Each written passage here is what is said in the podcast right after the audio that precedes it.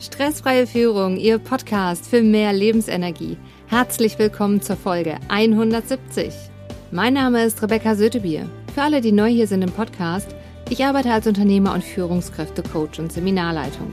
Habe mein Diplom im Sport und Fitness, fünf zertifizierte Coaching-Ausbildungen, komme aus einer Unternehmerfamilie und seit 1996 bin ich berufstätig. Jede Woche bekommen Sie hier einen anwendbaren Impuls. Danke, dass Sie jetzt Zeit mit mir verbringen. In der heutigen Folge geht es um das Thema Gewohnheiten leichter umsetzen. Welchen wichtigen Punkt können Sie aus der Podcast-Folge heute mitnehmen? Warum der Blickwinkel entscheidend ist?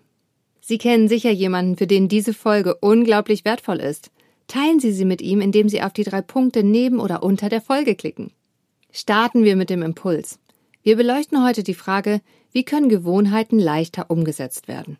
Genau dieses Thema hatte ich neulich bei einer Wanderung mit einer Freundin. Während des Gesprächs kamen wir auf das Thema, sich neue Gewohnheiten anzueignen und dass es eine echte Challenge ist.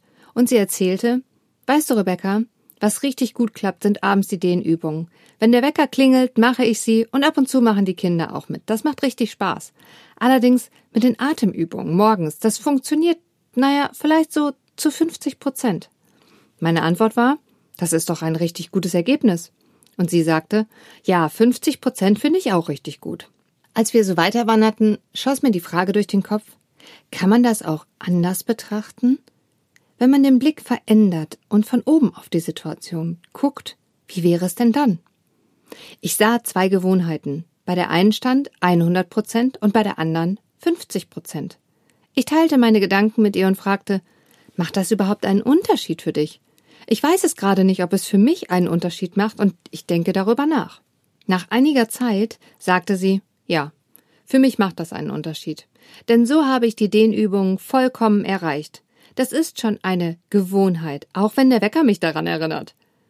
Jetzt gucke ich, ob ich die Intensität der Atemübung entweder anpasse oder ob ich was am Zeitpunkt verändere. Auf jeden Fall finde ich es besser, da ich aus dieser Sicht 150 Prozent von 200 erreicht habe. Danke für deinen Blickwinkel. Wie ist das bei Ihnen?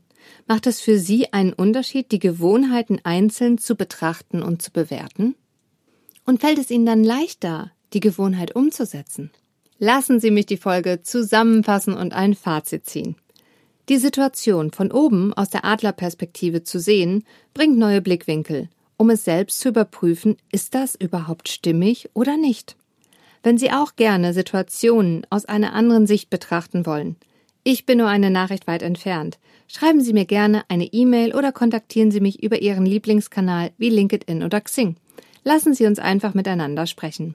Ich persönlich habe mich auch dafür entschieden, ab dem Moment meine Gewohnheiten anders zu bewerten. Denn für mich macht es auch einen Unterschied. Wissen mit anderen Menschen zu teilen schafft Verbindung.